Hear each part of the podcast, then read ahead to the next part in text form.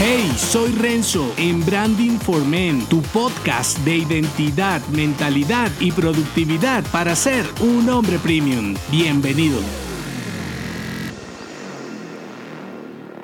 La admiración facilita la ejecución, repotencia tu acción. Así como tus costumbres resultan de los hombres más cercanos, tu rendimiento personal y profesional viene de tus experiencias anteriores. Resulta fácil criticar a los que usan tecnologías vetustas, carros viejos y ropa pasada de moda y cuando se trata de tu modo de hacer las cosas no aplicas el mismo rigor. Si está mal tener un iPhone 4 porque salió hace más de una década, porque está bien hacer tu trabajo como en esa época. Puede pasarte por esto, tus referentes, sigues o te rodeas de hombres ordinarios por debajo de tu nivel de conciencia. Eres un miedoso y te cuesta experimentar por temor a fracasar o por simple flojera de aprender nuevas cosas. Desconoces lo que desconoces, aunque en otras áreas es normal, en tu oficio te vuelve un hombre mediocre. Si estás contento con tus resultados actuales, genial, aunque piensa que no podrás quedarte jugando al cavernícola eternamente, porque la revolución digital te afectará positiva o negativamente y el reto mayor será cuando tu modo de accionar caduque y te deje fuera de juego. Ahora, parte de la dificultad para cambiar tu manera de ejecutar tareas viene de asociar nuestro modus operandi con nuestra identidad personal. Y entonces crees que si modificas tu accionar, dejas de ser tú mismo, lo cual es falso porque puedes ser un hombre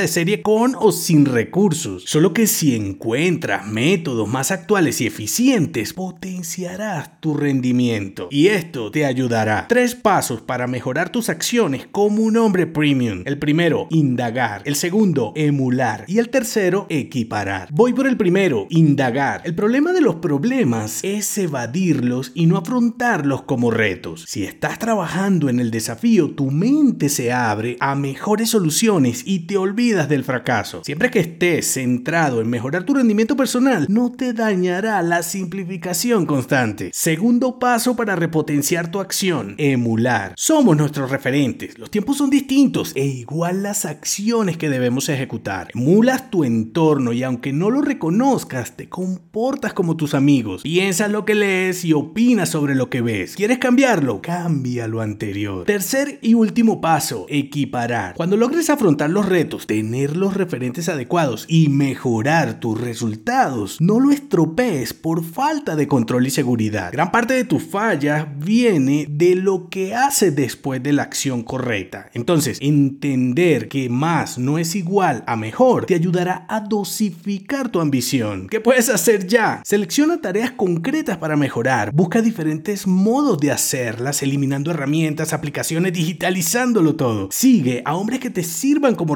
productivos y coincidan con tu identidad deseada, no con tu identidad actual, porque te quedarías igual. Y por último, eres una mezcla de los hombres de tu entorno. Entonces, si cambias tus referentes, cambiarás la mezcla para ver lo que ellos no ven, no para desertar, sino para ayudarlos mejor. No se te olvide, la admiración facilita la ejecución, repotencia tu acción. Si te gustó este episodio, únete a mi clan en renzodangelo.me. Hasta la próxima.